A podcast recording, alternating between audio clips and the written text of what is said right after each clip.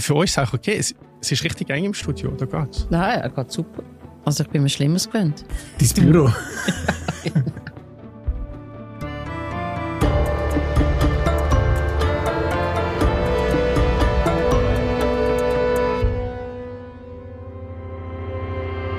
Willkommen bei der dritten Gewalt, einem Justizpodcast von der Republik.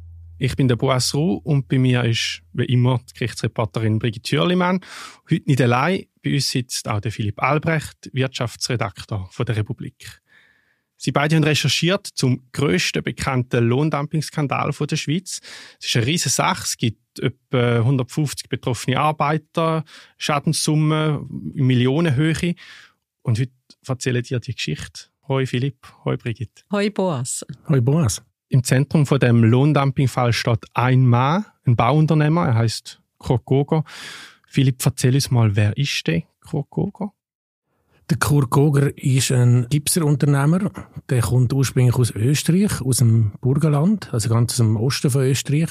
Und ist um 2005 umeinander in die Schweiz gekommen wo er dann in den nächsten Jahren das grösste Gipsunternehmen der Schweiz aufgebaut hat.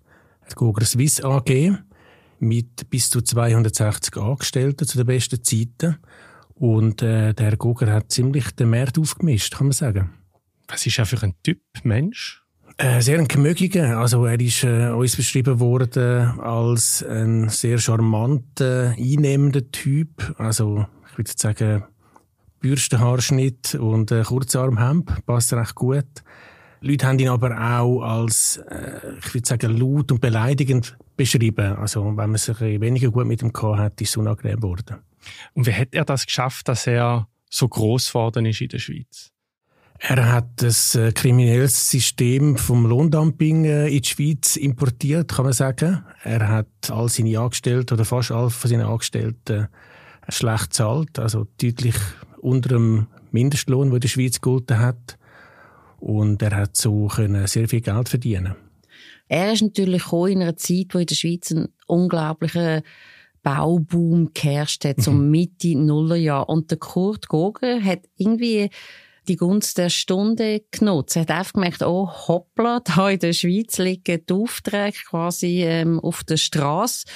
Und er hat sich die geholt. Und er, er ist in einer Zeit gross geworden, dank krimineller Machenschaft, aber in einer Zeit, wo oft unglaublich viel gebaut worden ist in der ganzen Schweiz. Ich weiß gar nicht mehr, er ist ja an, an einigen Prestige-Projekten beteiligt. Du weißt glaube besser noch, was, wo hat er überall seine Finger im Spiel gehabt? Ja, also man kann schon sagen, er ist eigentlich zur richtigen Zeit am richtigen Ort gewesen. Es ist sehr viel gebaut worden damals. Es hat sehr viel Einwanderung aus Deutschland. Es hat viele neue Wohnungen gebraucht und darum ist gerade so in den Städten und in den urbanen Gebieten sehr viel gebaut worden.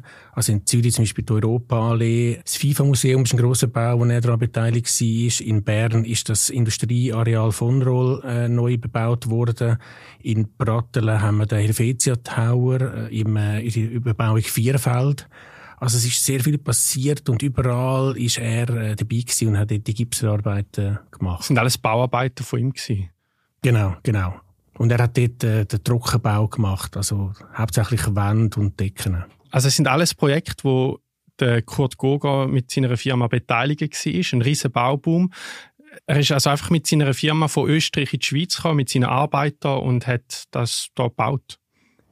Nein, das sind keine Österreicher gewesen. Also es hat ein paar wenige Österreicher in der Geschäftsleitung gehabt von der Goger Swiss AG, aber es sind hauptsächlich Ungarn und Polen gewesen, die für ihn geschafft haben. Das hat damit zu tun, dass die Schweiz selber zu wenig Fachkräfte hat auf dem Bau damals. Und die Preise sind recht hoch gewesen von den Schweizer Gipser. Und so hat er gemerkt, wenn ich ungarische Angestellte mit in die Schweiz bringe und die da beschäftigen und denen viel weniger zahlen, aber immer noch mehr als sie in Ungarn würden verdienen, dann kann ich das große Geschäft machen. Also für ihn sind es günstige Arbeiter gewesen. Für die Leute, die gekommen sind, die haben mehr verdient, als sie sonst verdient hätten. Win-Win-Situation. Genau, aber natürlich hochproblematisch, weil das ist die Zeit von der Personenfreizügigkeit. Die ist ab 2002 eingeführt worden in der Schweiz. Kurz darauf sind die flankierenden Massnahmen gekommen. Das ist das, was Gewerkschaften durchgesetzt haben, damit die, die in der Schweiz arbeiten, die aus dem Ausland kommen, unter den genau gleichen Bedingungen angestellt werden wie die Schweizer. Dass die gleichen Regeln gelten für genau. alle. Mhm. Einer von diesen Leuten, der für den Kurt Gogo in die Schweiz kam, ist, das ist der Josef Babay. Für ihn ist der Einsatz in der Schweiz noch nicht so gut rausgekommen. Brigitte, du hast mit ihm geredet. Wo hast du ihn getroffen? Ja, genau. Der Josef Babay hat zu den ersten ungarischen Arbeitern gehört, wo im Auftrag von Kurt Goger in die Schweiz gekommen sind, um da zu arbeiten auf der schweizerischen Baustelle. Ich habe ihn am Rand von Budapest getroffen. Er lebt so eine gute halbe Stunde von Budapest entfernt in einem winzigen Kaff, wo sich äh, niemand hin verirrt, wo keinen Grund dort hinzugehen. Also der Taxifahrer hat die Adresse fast nicht gefunden und er lebt jetzt zusammen mit seiner Frau, der Andrea, und seinem Sohn, dem Josef Junior, in einem sehr, sehr bescheidenen Haus. Und ich habe ihn angetroffen, nachdem er die Schweiz wieder verlassen hat und drei Jahre und drei Monate nach seinem Arbeitseinsatz äh, als ein gebrochener, kaputter Mann zurück auf Ungarn gekehrt ist. Also er ist Mitte den Nullerjahren ist das wo er in die Schweiz gereist ist, zum als Gipser arbeiten. Das ist er sowieso schon gewesen, oder ja, er war immer Gipser, gewesen, ja. schon, schon in Ungarn. Und er hat einen unglaublichen Berufsstolz gehabt, wie eigentlich fast alle ungarischen Arbeiter, die Philipp und ich während der Recherche kennengelernt haben und mit ihnen geredet haben, die sind,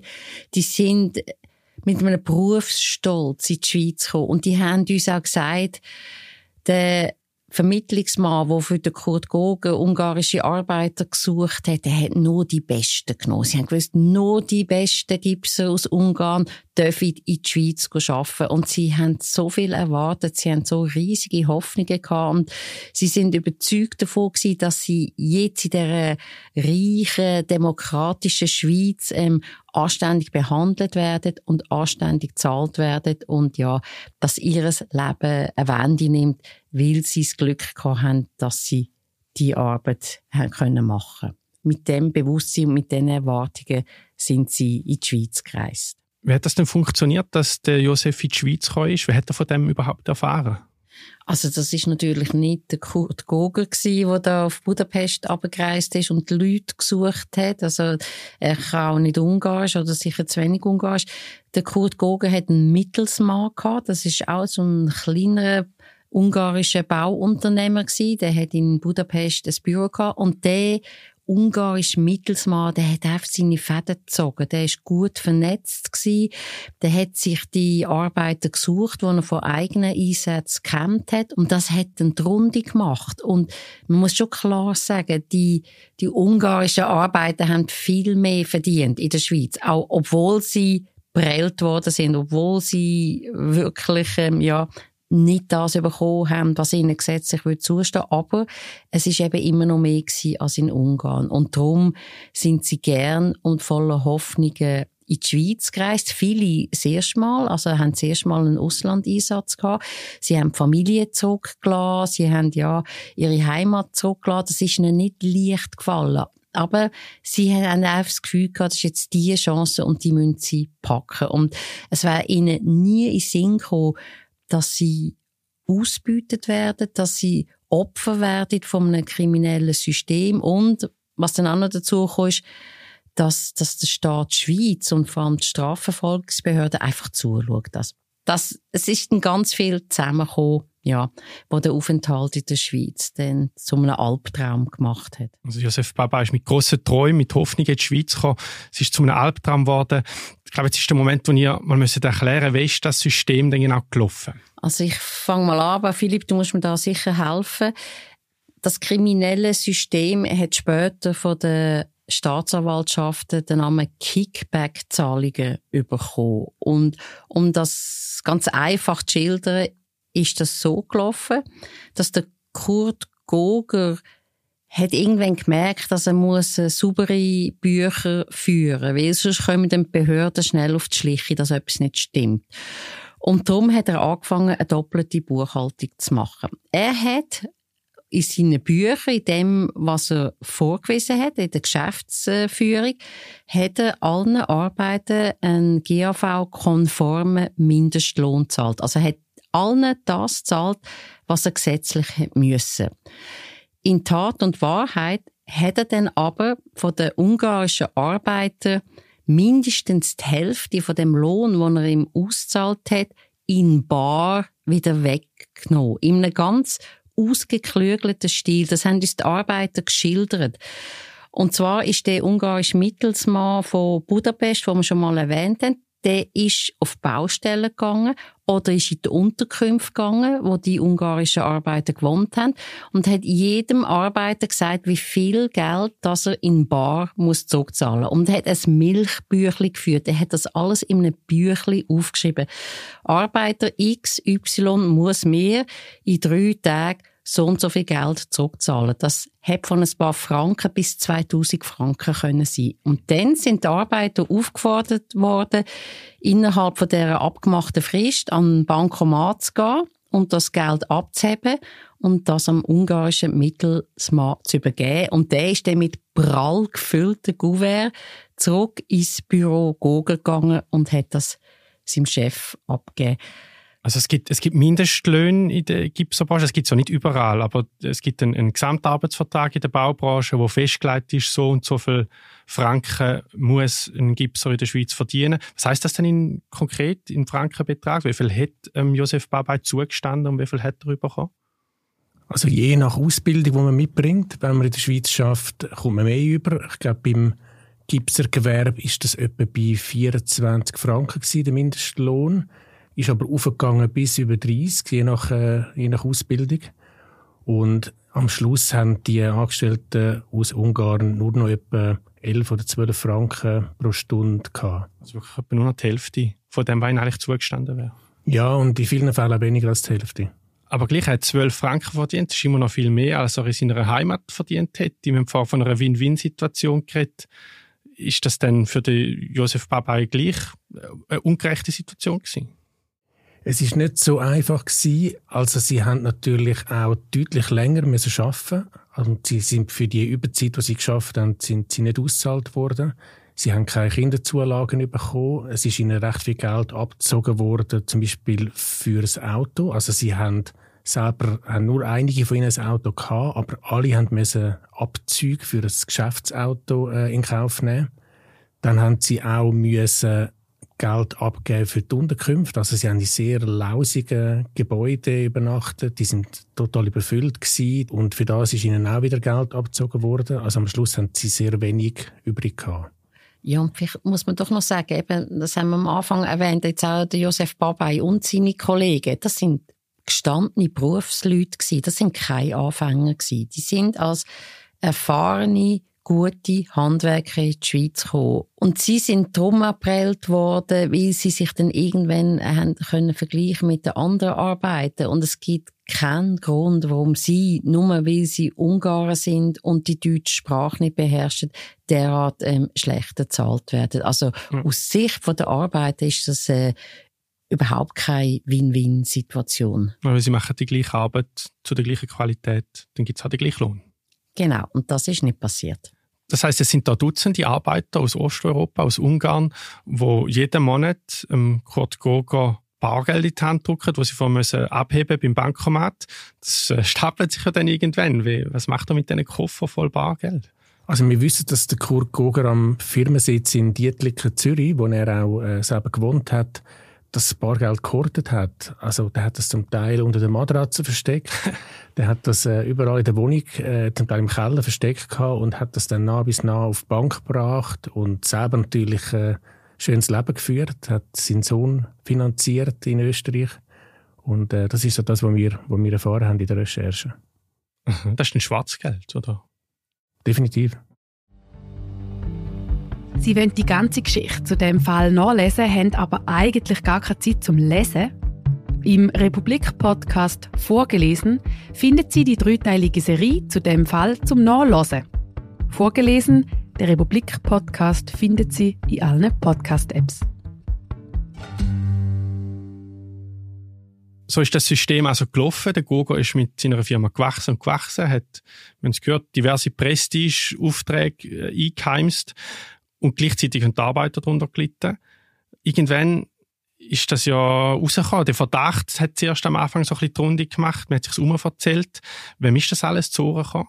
Also es hat da zwei parallele Entwicklungen gegeben. Auf der einen Seite haben viele Konkurrenten im Raum Zürich vor allem gemerkt, der Gogen nimmt ihnen alle Aufträge weg. Der ist viel günstiger als mir. Ja, der hat bis zu 30 Prozent günstiger offeriert hm. und hat natürlich vor allem bei so grossen äh, kantonalen und städtischen Aufträgen hat er äh, offeriert. Und das Toni-Areal, glaube ich. Genau, das ist eins. Oder so Verwaltungsgebäude in Winterthur.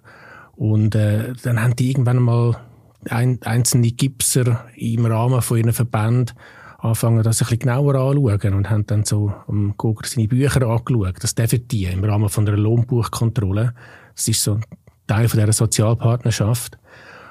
Haben aber nicht gemerkt, dass es halt mehrere von denen braucht, bis mal ein bisschen etwas vorgekommen ist. Und äh, ja, parallel dazu habe ich einfach damals, als ich beim Blick geschafft habe, einfach per Zufall erfahren und das Gespräch mitgehört, wo jemand erzählt hat, dass an der Atlantis-Baustelle in Zürich, das ist so ein äh, Hotel, wo der Emir von Katar umbauen lassen hat, um 2015 umeinander. Er hat wieder ein Prestige-Hotel daraus machen, wie es früher mal war, in den 70er Jahren. Und dort ist einfach umverzählt worden, dass die ungarischen Gipser viel, viel weniger verdienen als alle anderen. Also, man hat dann offenbar so die Löhne an die Wand geschrieben und hat dann verglichen miteinander.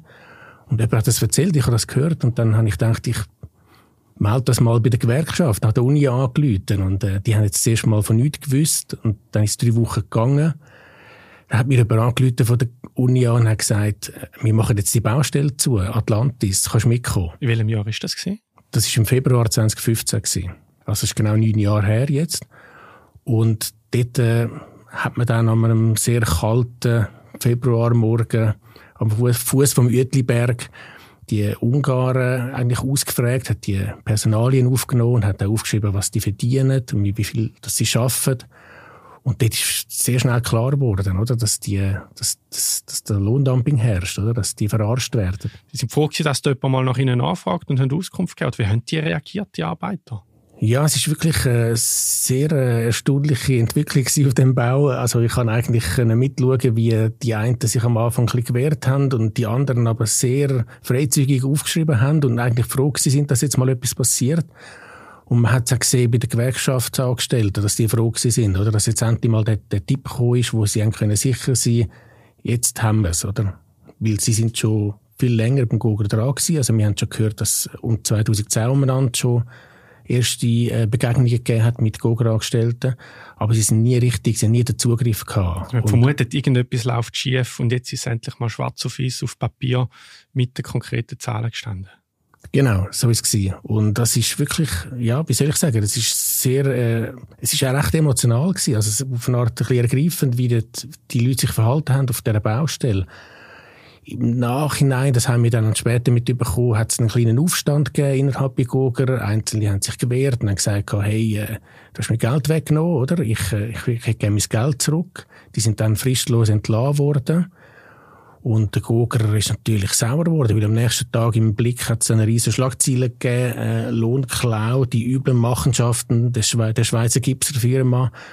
Also es ist dann eine, ähm, äh, harte Boulevardkampagne nach alter Schule gewesen, wo wir dort gefahren sind. Jeden Tag eine neue Geschichte. Am nächsten Tag das Bild von Kurt Goger auf der Frontseite vom Blick. Der hat dann seine Anwälte eingeschaltet und hat alle, alle verklagt rundherum. Äh, Gewerkschaft, äh, seine Angestellten, Konkurrenten, Ringier, wo Blick rausgegeben hat und mich selber auch als Journalist, der darüber geschrieben hat. Okay, darüber müssen wir dann nachher gerne reden, das interessiert mich. Jetzt bleiben wir aber zuerst schnell beim Fall von Kurt Goger. Jetzt ist also alles auf dem Tisch gelegen. Die Medien haben groß darüber berichtet, die Gewerkschaft ist aktiv. Das heißt, äh, jetzt kommt alles gut, es wird ermittelt, der Fall kommt vor Gericht und es ändert sich endlich. Schön wär's ja, in einer idealen Welt würde das so aussehen. Aber ähm, es ist nicht so gekommen. Es ist komplett anders rausgekommen und es ist, es macht einem heute noch fassungslos, wenn man sieht, wie viel Zeit verstrichen ist. Also ich auch noch, ich musste tief blättern in den Dokumenten.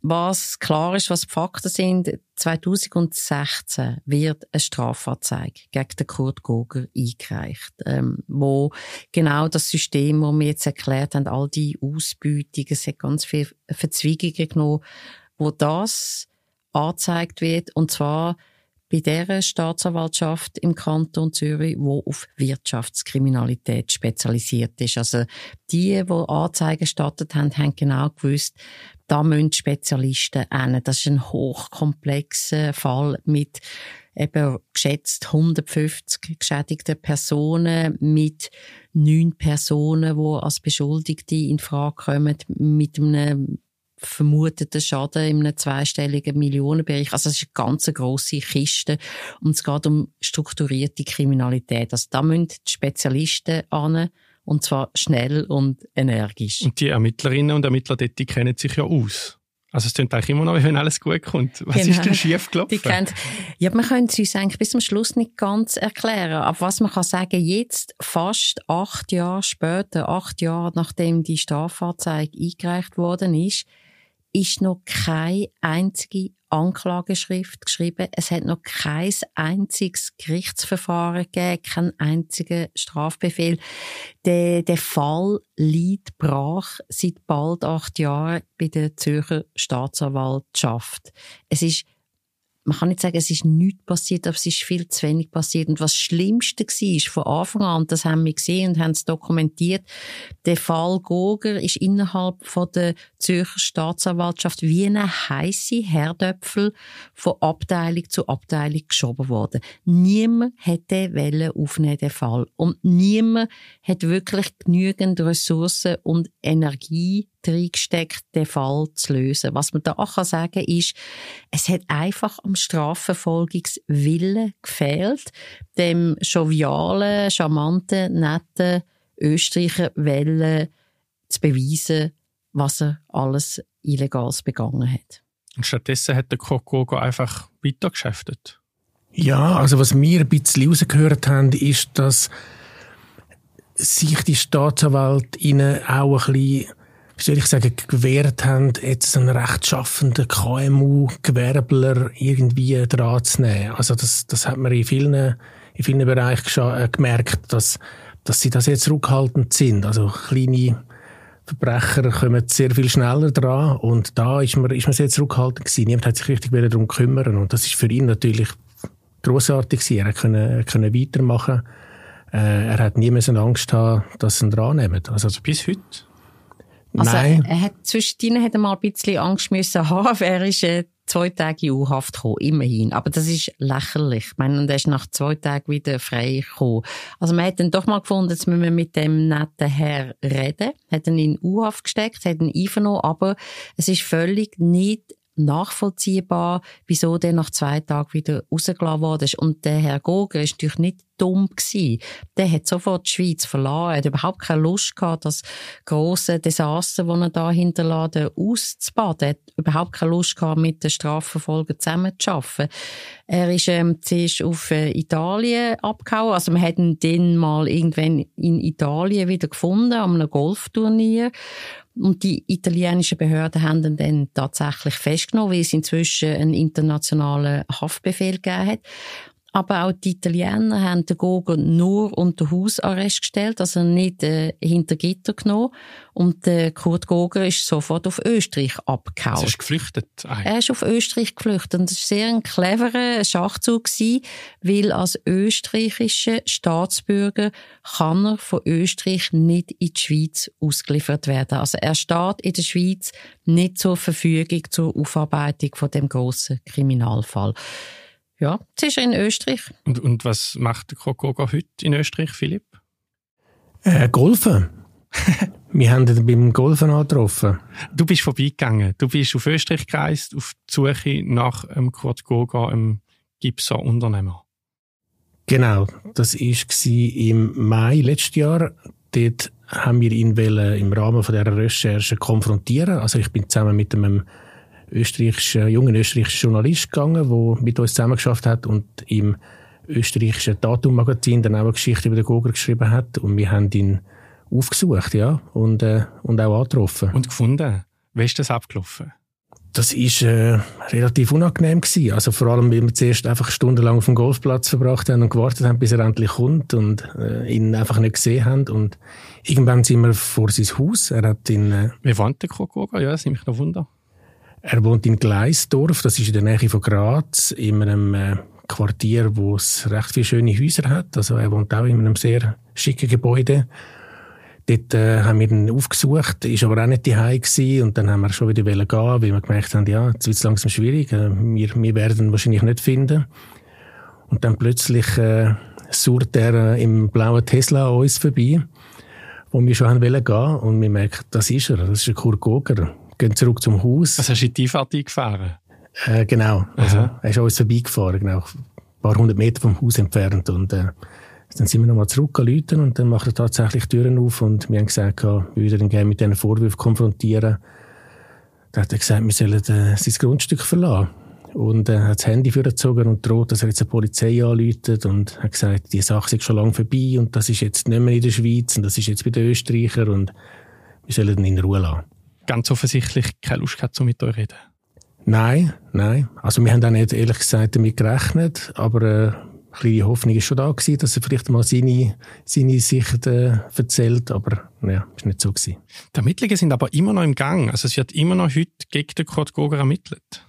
Ja, und die Aussage, die der Gogen gemacht hat an der Haustür, die ist völlig korrekt. Die Schweizer oder die Zürcher Strafverfolger haben irgendwann gefunden, das geht nicht, da der Hauptbeschuldigte im Ausland, was sollen wir machen? Und haben tatsächlich den ganzen Komplex von dem kriminellen Konstrukt, wo mit dem Kurt Gogen direkt zu tun hat, den österreichischen Staatsanwaltschaften ab abtreten, kann man mhm. sagen. Also der Fall Kurt Gogen, der ja hundertprozentig in der Schweiz stattgefunden hat, muss jetzt von den österreichischen Staatsanwaltschaften aufgeholt werden. Und die sind tatsächlich dran. Also wir haben denen angeschaut. Es ist immerhin in Österreich die Staatsanwaltschaft, die auf äh, Wirtschaftskriminalität spezialisiert ist. Und die haben uns so ganz vage bestätigt, dass sie da einen Fall von der Schweiz übernommen haben. Aber haben auch deutsch und deutlich gesagt, sie tägen über den Lauf vom Verfahren keine Auskunft gegeben. Wir haben dann über andere Quellen gehört, dass es immerhin zu einer Einvernahme vom Kurt Guger gekommen ist. Aber wie gesagt, da haben jetzt die Schweizer nichts mehr damit zu tun. Das ist jetzt äh, vollkommen in der Hand der Österreicher. Der Kokogo hat sich also erfolgreich den Behörden entzogen bis jetzt mit seiner Flucht auf Österreich. Sein Bargeld unter der Matratze hat er wahrscheinlich mitgenommen. Oder was macht er heute? Ja, so das Geld, das er noch hat, hat er mitgenommen. Wir wissen einfach, dass er sehr viel Geld hat auch für seine Anwälte ausgeben in der Schweiz und es ist dann irgendwann ein bisschen knapp geworden. Aber es geht ihm nicht schlecht in Österreich. Er ist vor allem am Golfen. Also er ist wirklich jeden Tag auf dem Golfplatz, wie wir uns haben sagen lassen. Er ist einer der besten Senior-Golfer in Österreich, der regelmäßig ein Turnier mitnimmt. Es gibt viele Bilder von ihm im Internet, wo er Pokal äh, in der Hand hat. Er hat aber auch versucht, ein neues Business aufzubauen mit Fertighäusern, wo aber, so wie es aussieht, überhaupt nicht läuft. Also wir haben uns auch sagen lassen, dass, dass, äh, dass es noch kein einziges von diesen Häusern gibt dass das vielleicht einfach äh, eine Art Fassade ist. Wir sind da nicht sicher. Aber Irgendwie muss man sich das Leben ja können leisten ja, genau. Also was wir gehört haben, und eben das ist halt ein bisschen schwierig, wir, wir hören immer wieder Sachen aus Österreich, können das aber äh, schwer verifizieren, aber er hat Privatkonkurs angemeldet, so viel ist klar. Was halt nicht klar ist, was ist so dahinter? Hat er das nur gemacht, um etwas vortäuschen oder ist das tatsächlich der Fall? Also ich höre Sachen aus Österreich, das sind Informantinnen und Informanten, die das erzählen oder das schreiben andere Medien. Wie, wie hört man so Sachen? Also ein Teil läuft über unseren Kollegen, wo wir äh, in Graz mit dem unterwegs sind, wo auch noch weiter recherchiert. Ein Teil auch über äh, Rechtsvertreter von Geschädigten. Mhm. Philipp, du hast schon gesagt, du bist ja selber dann plötzlich noch im Fokus gestanden von Ermittlungen, oder ich weiß gar nicht, wie weit das kam. Er hat auf jeden Fall Anzeige eingereicht gegen dich als Journalist, der Kokogo. Genau, das ist kurz nachdem wir die Kampagne gefahren sind beim Blick, hat er alle möglichen Leute eingeklagt, die ihm nicht gepasst haben. Und ich bin einer davon gewesen, weil ich die Artikel geschrieben habe für den Blick. Es ist dann irgendwann einmal eine Vorladung von der Staatsanwaltschaft und er hat dort Strafanzeige äh, erhoben gegen mich wegen Verleumdung, übler Nachrede, unlauterem Wettbewerb und Anstiftung zu Amtsgeheimnisverletzung. Wie geht es einem da so als Journalist, wenn du plötzlich so einen Brief bekommst? Ja, nicht gut. Also, es war für mich zum ersten Mal, gewesen, als ich so mit der Justiz in Kontakt gekommen bin. Ich habe natürlich dann, ich bin unterstützt worden vom Anwalt, der damals für äh, Ringe geschafft hat. Ich musste aussagen. Und äh, ja, Kollegen beim Blick haben damals ein bisschen Witzli gemacht wegen dem und so und so ein bisschen Handschellen angegamt, wenn ich vorbeigekommen bin und so das, ja, muss ich bald in den Knast gehen, weil ich glaube, im, im schlimmsten Fall würde, da, äh, würde man da ins Gefängnis kommen, wenn man äh, schuldig gesprochen wird. Bevor sitzt du heute noch da, weil ins Gefängnis bist ganz offensichtlich nicht gekommen, oder zumindest nicht so lang. Wie, ist es ausgegangen? Ja, das ist äh, sehr eine enttäuschende Angelegenheit. Ich muss sagen, alle, die der Goger eingeklagt hat, sind freigesprochen worden am Schluss. Beim Fall Ringe und bei mir ist es gar nicht so weit gekommen, weil Ringe einfach sehr schnell in einen Vergleich hineingeht bei solchen Geschichten. Also sobald sie eingeklagt werden, vor allem auch wegen übler Nachrede, Verleumdung, suchen sie schnell den Vergleich. Und das haben sie beim Goger auch relativ rasch dann gemacht. Ein Vergleich heisst, man zahlt einfach Geld und er zieht seine Anzeige zurück. Ja, man sitzt mal zusammen am Tisch und sagt mal, was alles nicht gut ist. Und dann sagt der Goger, also wir wissen das jetzt im Nachhinein, der Goger hat gesagt, ich will eine Million von Ringier. Und Ringier hat gesagt, äh, niemals. Äh, sie haben sich dann am Schluss bei 300.000 Franken gefunden. Und Ringier hat gleichzeitig müssen mehrere Artikel, die ich geschrieben habe, aus dem Internet rausnehmen und auch aus der Schweizerischen Mediendatenbank. Also Ringe, der, der Verlag, der den Blick rausgibt, ist da ein bisschen eingeknickt vor dem Google. Ja, das hast jetzt du gesagt. es ist natürlich klar, also für mich ist es ein Problem, weil eigentlich ein Teil von meiner Arbeit verschwunden ist. Die ist nicht mehr so online, will. die findest du nicht mehr, wenn man danach sucht. Genau, genau. Auch der Anwalt, der damals für Ringe geschafft hat, hat gesagt, ja, Ringe geht einfach schnell in den Vergleich hinein, da kann man nicht viel machen. Er hätte uns Chancen ausgerechnet, so wie natürlich auch eben alle anderen auch freigesprochen worden sind, aber so weit ist es halt nicht gekommen. Aber vielleicht darf man noch zur Ehretik von Ringier, wobei ich verstehe es auch nicht, ehrlich gesagt. Aber Beweislage ist damals, wo, wo Ringier den Vergleich geschlossen hat, extrem schlecht gewesen. Und das ist ja auch ein Problem, warum die Strafverfolger nicht vorwärts gekommen sind gegen den Goger. Es ist, die, die, die Sache ist eigentlich erst dann hieb- und stichfest festgestanden, wo man das Milchbüchlein von dem ungarischen Vermittler gefunden hat. Er hat es eingestanden, das Kickback. Und dann hat es noch weitere zwei Mitarbeiter gegeben vom Gogen, die auch zugegeben haben vor der Staatsanwalt, dass es zu dieser doppelten Buchhaltung ist. Und das hat Ringier nicht gewusst damals. Und bei so Vergleichsgesprächen schaut man halt an, ja, was können wir beweisen? Ich meine, was der Philipp geschrieben hat, hat absolut gestimmt, jeder Buchstabe. Aber man hat Beweis nicht gehabt. Und darum ist es zu dem Vergleich gekommen. Aber ehrlich gesagt, also viel gebracht hat sie am Goger nicht am Schluss. Und die Serie, die ihr jetzt aber zusammen gemacht habt, Brigitte und Philipp, für die Republik damals, die ist immer noch online. Noch? Ähm, Philipp, ich habe heute Morgen das letzte Mal geschaut, also ja, noch ist sie online. Also wer weg kann sie nachlesen, sie ist verlinkt im Episodenbeschrieb von dem Podcast. Zum Schluss möchte ich nochmal über die reden, die geschädigt sind in dem ganzen Fall, die, die betroffenen Menschen wie der Josef Babay. Brigitte, wie geht es ihm heute? Ja, ein bisschen besser inzwischen, aber er hat monatelang gelitten unter dem, was er in der Schweiz erlebt hat. Er war monatelang nicht arbeitsfähig. Gewesen. Seine Frau Andrea hat mir erzählt beim Gespräch, dass er sich einfach in seinem Schlafzimmer eingeschlossen hat, nicht mehr rausgekommen ist, dass sie müssen Freunde holen die probieren, ihn wieder zu motivieren und auf Beine zu stellen. Der Josef sagt, er nehme bis heute Medikamente, er hat Panikattacken gehabt und hat sich dann so langsam, langsam wieder zurück ins Leben gerappelt. Er ist heute zum Glück wieder berufstätig. Er schafft so im Gebäudeunterhalt für eine öffentliche Verwaltung. Er sagt aber klipp und klar, er setze keinen Fuß mehr auf eine Baustelle. Mit dem Gipser Beruf, dass sie fertig seit diesen Erfahrungen in der Schweiz. Von dem will er nichts mehr wissen, weder in Ungarn noch in der Schweiz. Und wie steht er zum Kurt Goger, zu seinem früheren Chef? Er hat jedes Mal die Augen vertreibt, wenn der Name gefallen ist, wenn ich ihm auf dem Sofa gegenüber gesessen bin. Der Kurt Goger schuldet ihm noch 40.000 Franken, sagt der Josef. Am Josef seine Hoffnung schwindet, dass er das Geld jemals wird sehen. Er ist sehr enttäuscht von der Schweiz. Er ist entsetzt gewesen, als er gehört hat, dass der Fall an die Österreicher abgegeben worden ist. Das hat er nicht können nachvollziehen. Das tut seine Hoffnung noch mal kleiner machen.